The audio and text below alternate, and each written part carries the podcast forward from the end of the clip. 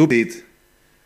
Mit diesem Jahreslos oder der Jahreslosung für 2023 möchte ich euch ganz herzlich begrüßen und ich wünsche euch Gottes Segen für das Jahr 2023. Ein Gott, der mich sieht. Was löst diese Aussage bei dir aus? Ich kann mir gut vorstellen, dass je nachdem, welches Gottesbild wir haben, wie wir vielleicht auch Gott gerade erleben, wie wir ihn erlebt haben, das ganz unterschiedliche Reaktionen in uns bewirkt. Bei einigen wird durch diese Aussage das ungute Gefühl entstehen, dass Gott alles sieht und mich auch genau kontrolliert. In Papua Neuguinea haben mir meine braune Freundin eine Geschichte erzählt von einem weißen Mann mit einem Glasauge. Er hat sich etwas Besonderes ausgedacht und zwar hatte er verschiedene Arbeiter und nachmittags hat er so die Gewohnheit gehabt, eine Mittagsruhe zu machen.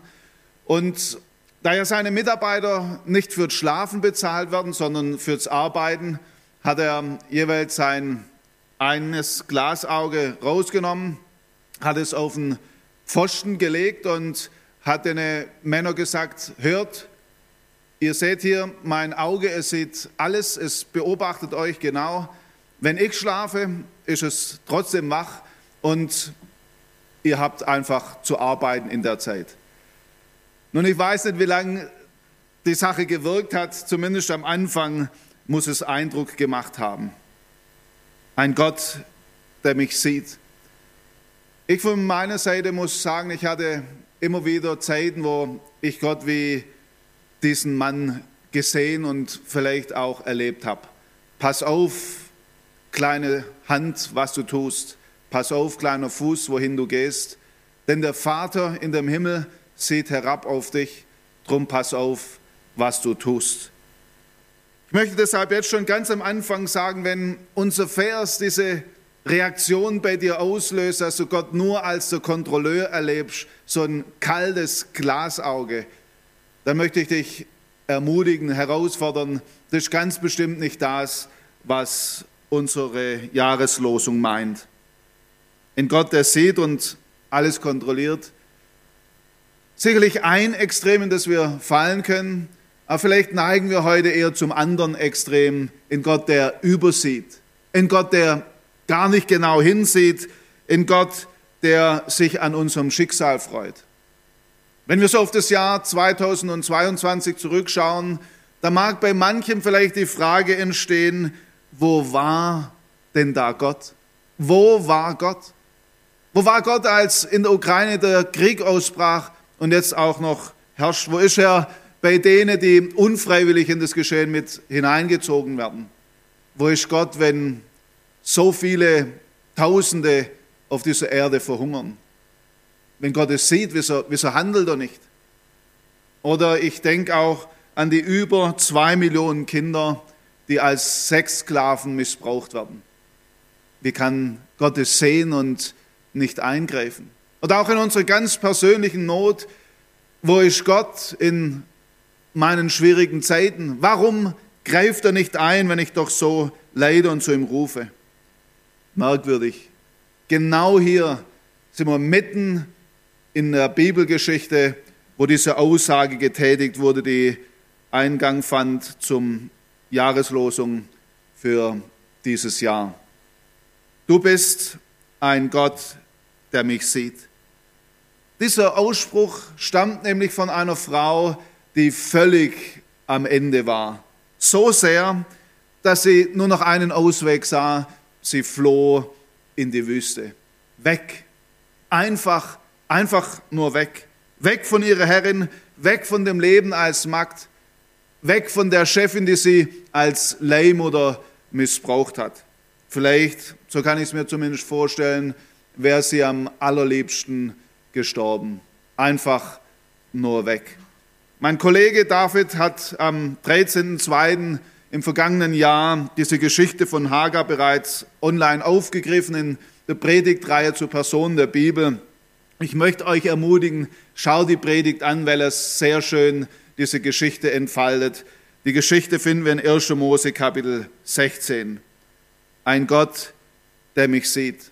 Das heißt in unserem Kontext beachtet nicht ein kaltes, ein todes Glasauge, sondern ein Gott, der mich wahrnimmt, ernst nimmt, beachtet.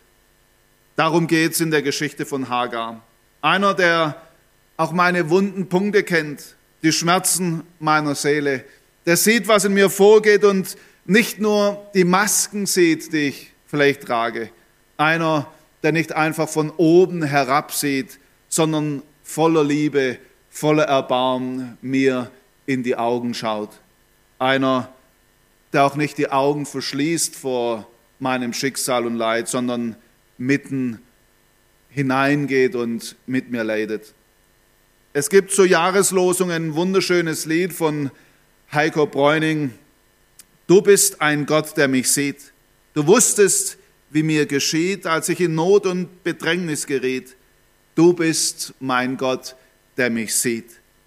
Der sich mir niemals entzieht. Du bleibst mein Gott, der mich liebt. Wenn das Schicksal den Boden unter den Füßen wegzog, wenn mich List und Täuschung um Hab und um Gut betrog, wenn erbärmliche Lüge viel mehr als der Edelmut wog, dann sagt mir ein Engel, der Herr hat ein Elend gehört. Wenn die Schmach und die Kränkung heißer als Wüstenwind sind. Mir schlägt Feindschaft entgegen und Wut macht mich launenhaft blind. Wenn der Ausweg nur Wüste und Verlassenheit mit sich bringt, dann sagt mir ein Engel, der Herr hat ein Elend gehört. Du bist ein Gott, der mich sieht. Du heißt also tatsächlich, dass Gott alles sieht. Bei ihm wird nichts übersehen. Es bleibt nichts verborgen, es geht auch überhaupt nichts in Vergessenheit. Aber sein Auge ist eben kein kaltes, wie ein Glasauge mit einem Kontrollwahn, sondern es ist tiefe, echte Fürsorge. Eine ganz tiefe Liebe zu jedem Einzelnen von uns. Denn Gott hat wirklich ein Auge auf dich und auf mich geworfen. Jetzt übertreibt er, wird der eine oder andere von euch denken, Gott ist doch bestimmt nicht verliebt. Oh doch, das ist er. Aber ganz sicher nicht mit den Schmetterlinge im Bauch, die verrückt spielen, aber doch voller Gefühl. Wer die Bibel liest, der stellt darin fest, Gott, er kann seine Gefühle wirklich zum Ausdruck bringen. Er kann jubeln, er sehnt sich nach uns, er weint sogar, er freut sich und, und vieles, vieles mehr. Doch dann sind es eben bei weitem nicht nur Gefühle, sondern er beweist seine Liebe mit der Tat. Mit einer stock nüchternen Entscheidung setzt er alles auf eine Karte. Jesus Christus, er wird Mensch. Er steigt in unser Elend und wirbt wie kein anderer um unsere Liebe. Ja, er stirbt sogar am Kreuz um uns, um uns den Zugang zu Gott zu ermöglichen und uns in die stärkste Verbindung zu führen, die wir uns überhaupt vorstellen können. Kind Gottes zu sein. In Jesus Christus erfahren wir deshalb die tiefste Form von unserer Jahreslosung. Ein Gott, der mich sieht. Oder andere von euch am liebsten vielleicht reingrätschen, reinrufen, wenn Gott mich so sehr liebt, warum lässt er mich dann leiden? Warum? Der moderne Atheismus erschleudert uns Christen genau diese Frage voller Verachtung mitten ins Gesicht. Ihre Fragen können richtig schwer wiegen. Ach, ich möchte euch, meinen lieben atheistischen Freunden, eine Gegenfrage stellen. Wenn es weder Gut noch Böses gibt, wie ihr behauptet, warum beklagen wir uns dann. Wer nicht an Gott glaubt, der glaubt am Ende auch nicht an den Menschen. Zumindest nicht an den menschlichen, an das menschliche, an den menschlichen Menschen. Beide sind dann eine Illusion. Rebecca McLaughlin bringt es gut auf den Punkt. Wenn es keinen Gott gibt, leiden wir trotzdem. Aber es gibt kein Universum, das sich darum schert. Es gibt keinen Plan, keine Absicht, kein Gut oder Böse, nichts als blinde, erbarmungslose Gleichgültigkeit. Glauben oder nicht, wir erfahren oft das gleiche, die gleiche bittere Not. Und viele von uns erleben das auch früher oder später selber. Doch dabei gibt es einen riesengroßen Unterschied. Ohne Gott stehen wir auch in der Not völlig alleine da. Nun, ich gebe so eine endgültige, eine völlig befriedigende Antwort haben wir nicht. Noch nicht. Doch eines weiß ich genau, Leid bedeutet nicht das Ende von Gott, sondern es ist ein Teil von ihm. Die Bibel ist nämlich voll davon. Sie berichtet nur am Anfang und am Ende der Bibel vom Leben ohne Leid, vom Ort, wo es das gar nicht gibt. Dazwischen ist das Leben rau, richtig rau. Genauso wie unseres auch. Die Bibel handelt von Frauen wie Hagar, die missbraucht, schrecklich geplagt, misshandelt und gedemütigt wurden. Und von Männern wie Hiob, die rechtschaffen sogar gelebt haben und dennoch erbärmliches Elend durchleben müssen. In Jeremia, in Josef, ich denke an den Petrus, aber auch an den Stephanus. Es war merkwürdig. Aber bei allen gerade erwähnten Personen hat das Leid nicht zur trennenden Distanz zu ihrem Gott geführt, sondern in eine noch tiefere, noch verbindende Beziehung.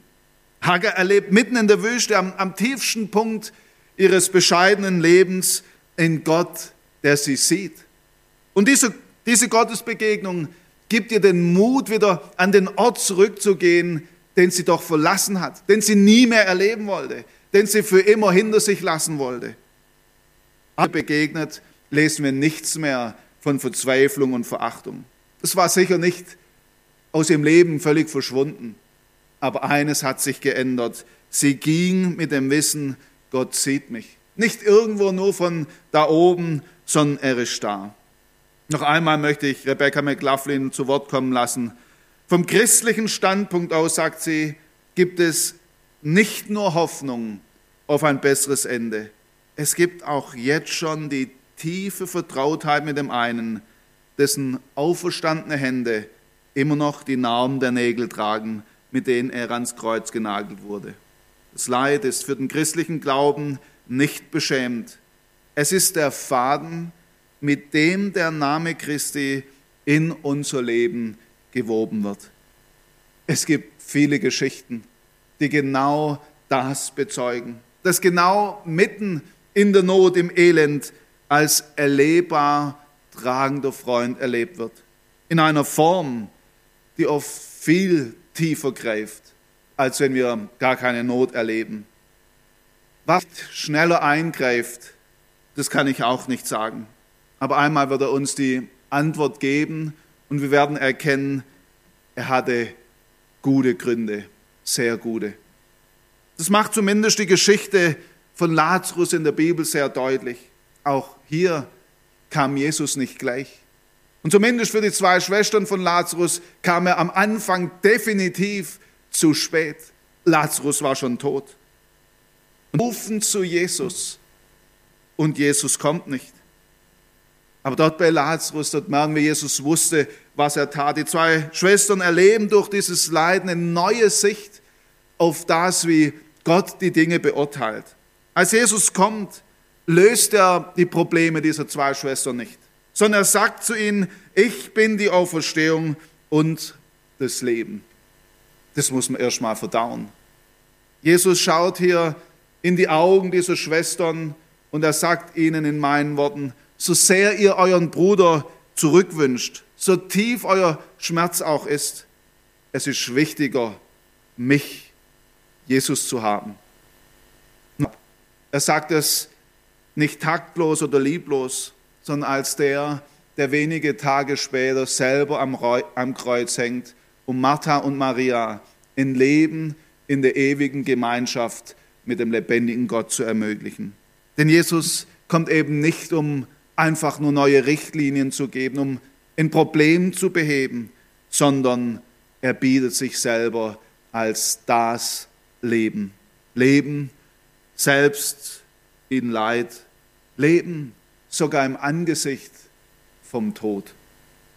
dann Worte macht, ruft er ins Grab und Lazarus steht auf und er beweist damit, dass er wirklich das Recht hat, die Macht und die Kraft, auch in unserem Leben der Handelnde zu sein. Am Ende ist auch der Richter. Das gehört auch zu diesem Gott, der sieht. Doch noch einmal, auch hier ist es eben nicht so ein kaltes, lebloses, gefühlloses Auge, das uns richtet, sondern eines, das absolut unparteiisch ist, das klar sieht, viel, viel klarer als wir Menschen. Einer, der sich weder von den Emotionen noch Gefühlen leiden lässt, sondern sein Urteil spricht aufgrund klaren, ewigen Prinzipien. Dass Gott richtet, ist ganz nebenbei bemerkt nicht etwas Schreckliches, sondern es ist enorm trostvoll für Menschen, die gerade von anderen Schreckliches erleben müssen. Denn hier wird klar, am Ende kommt es nochmal auf den Tisch, es, es gibt Gerechtigkeit. Das Unrecht, es verschwindet nicht im erbarmungslosen Nirgendwo in der Gleichgültigkeit. Nein, du und auch ich, wir können getrost unser Unrecht dem lebendigen Gott im Gebet anvertrauen, in dem Wissen, am Ende schafft er mir Recht. Gerade richtig dreckig. Sitzt du vielleicht wie eine Hagar mitten in der Wüste, dann höre es heute, Gott sieht dich nicht von oben herab, nicht mit Vorwurf, nicht mit einem zynischen Lächeln, das einfach nur da sitzt und nicht reagiert. Obwohl er alles über dich und mich weiß, auch über unsere Schandtaten, sind seine Augen voller Liebe, voller Zuneigung auf uns gerichtet.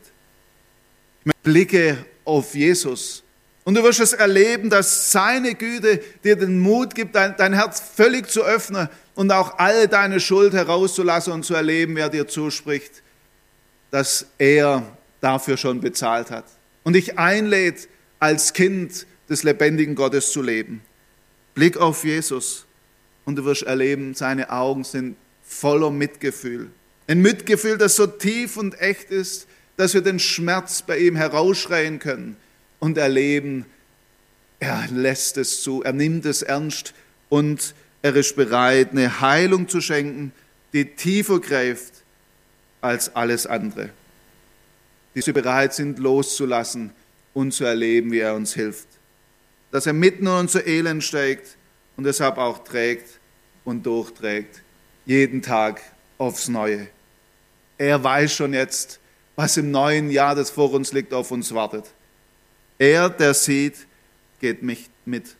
Darum trifft uns manches nicht mehr so unerwartet, weil wir wissen, der, der sieht, der geht mit, er steht mir bei. Ich für meinen Teil, ich möchte mit diesem Gott mutig und zugleich voller Erwartung in das vor uns liegende Jahr gehen. Der wahrnimmt, der ernst nimmt, das hat auch Auswirkungen auf unser Leben. Denn wenn Gott mich so sehr ernst nimmt, dann wäre es doch absolut lieblos, ihm die kalte Schulter zu zeigen. Deshalb liegt für mich in diesen Versen, die zum Jahreslos gehören, eine große Ermutigung, Gott neu von mir aus auch selber zu entdecken. Auch meine Augen, meine Sinne zu öffnen, um ihm zu begegnen, ihn, seine Taten und Leben besser zu verstehen. Es ist interessant, als Hagar diesem Gott begegnet ist, beginnt sie von dieser Erkenntnis an zu handeln. Sie gibt dem Brunnen, wo Gott sie gefunden hat, einen Namen, den wir noch heute kennen. Brunnen des Lebendigen, der mich sieht. Wir können sagen, sie, sie richtet eigentlich ein Denkmal auf. Sie proklamiert diesen Gott, der in der Not begegnet ist. Dieses Erlebnis hat sie nicht mehr losgelassen. Sie hat bestimmt immer und immer wieder davon erzählt, sodass wir heute noch davon lesen können. Wir wissen nicht, wie ihr Leben weiterging, aber wir wissen, Gott hat mit ihr eine Geschichte geschrieben. Auch dir gibt diese Geschichte von Hagar Mut. Und sie fordert uns heraus, unsere Augen und Sinne zu öffnen, um diesem Gott zu begegnen. Das passiert nicht einfach nur so, sondern es bedarf von mir die Bereitschaft, mich aufzumachen, um Gott zu entdecken. Das kann schon bei der Betrachtung der Natur geschehen. Wer sich Zeit nimmt, um in der Natur zu staunen, der wird, der wird erkennen, wie Gott alles so wundervoll zusammengefügt hat. Und im Radio kam ein Interview mit einem Wissenschaftler namens Thomas Redmann und seine Leidenschaft, die, die gilt dem Weltall. Schon als Kind hat er sich ein Teleskop gewünscht und als er es bekommen hat, hat er Stunden damit verbracht, in die Sterne zu schauen, die Galaxien zu entdecken und hat dabei Erstaunliches entdeckt. In dem Interview hat er für mich bemerkenswerte Dinge gesagt. Er hat gesagt, Erkenntnis geschieht nicht einfach so. Es wird uns teilweise sogar heute suggestiert, dass alles so, so leicht geht. Aber das ist nicht der Fall. Erkenntnis entsteht nicht dadurch, dass wir einfach in der Welt herumreisen und das Abenteuer suchen, sondern Erkenntnis entsteht am Schreibtisch durch Überlegen, durch Nachdenken. Es braucht Ausdauer. Das gilt nicht nur, um in der Natur Dinge zu entdecken, sondern ganz bestimmt auch, um Gott zu erkennen. Ich möchte heute so mal sagen, um Gott zu erkennen, ihn besser zu sehen, mehr zu lieben, skeptisch zu sitzen. Mit der offenen Bibel in Hand, mit dem Gebet, dass der Heilige Geist mir die Augen öffnet. Vielleicht auch mit einem Farbstift, in dem ich suche, forsche und entdecke. Wir leben heute in einer Zeit, wo man eigentlich ohne Aufwand fast jede Information bekommt. Man muss einfach nur in Google was eingeben. Zu fast jeder Frage finden wir was. Doch wer Gott erkennen und auch erleben will, der, da braucht es, dass wir uns Zeit nehmen. Das passiert in aller Regel nicht zwischen Tür und Angel. Genauso wenig wie eine Freundschaft zwischen Tür und Angel entsteht. Möchtest du ganz persönlich wieder neu über Gott staunen, ihn erkennen, wer möglich ist? Dann möchte ich dich ermutigen, such dir, mach dir eine gemütliche Ecke, einen Raum, einen Ort, wo du, wo du Ruhe findest.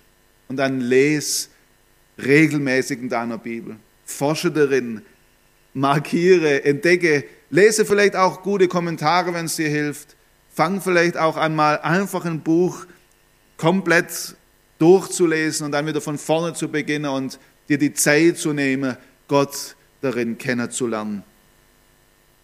Werden wir erleben, wie uns sich Weiten erschließen, die viel größer sind als das Weltall. Denn wir werden dort erkennen, dass der Gott, der das Universum erschaffen hat, Mensch wurde.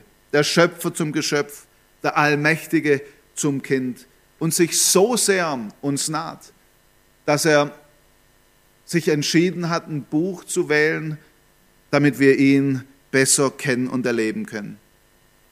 Was Gott zu uns spricht und wir zu ihm reden dürfen. Doch Gott erkennen hat auch noch eine andere, eine ganz praktische Seite, denn Jesus macht klar, wenn wir ihm leben, erfahren wir die Liebe auch durch andere Menschen und dort, wo wir uns Menschen in Not zuwenden.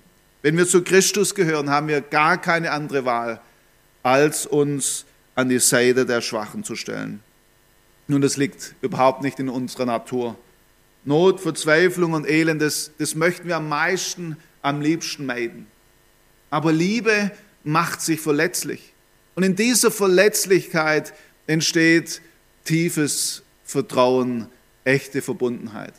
Ich denke, wir alle haben das schon erlebt mit Menschen zusammen getrauert haben, vielleicht mit ihnen geweint, vielleicht zusammen schwierige Zeiten durchgemacht haben, entsteht tiefe, oft die tiefste Verbundenheit. Für mich als Pastor, da gibt es immer wieder schöne Momente, wo ich mit Menschen feiere. Zum Beispiel an der Hochzeit eines jungen Paars, die Einsegnung von einem Kind oder auch schöne Momente in der Gemeinde. Aber ich darf es offen sagen, die tiefsten Momente erlebe ich dort, wo ich Menschen dienen darf, die leiden, die um jemanden vielleicht trauern, den sie geliebt haben.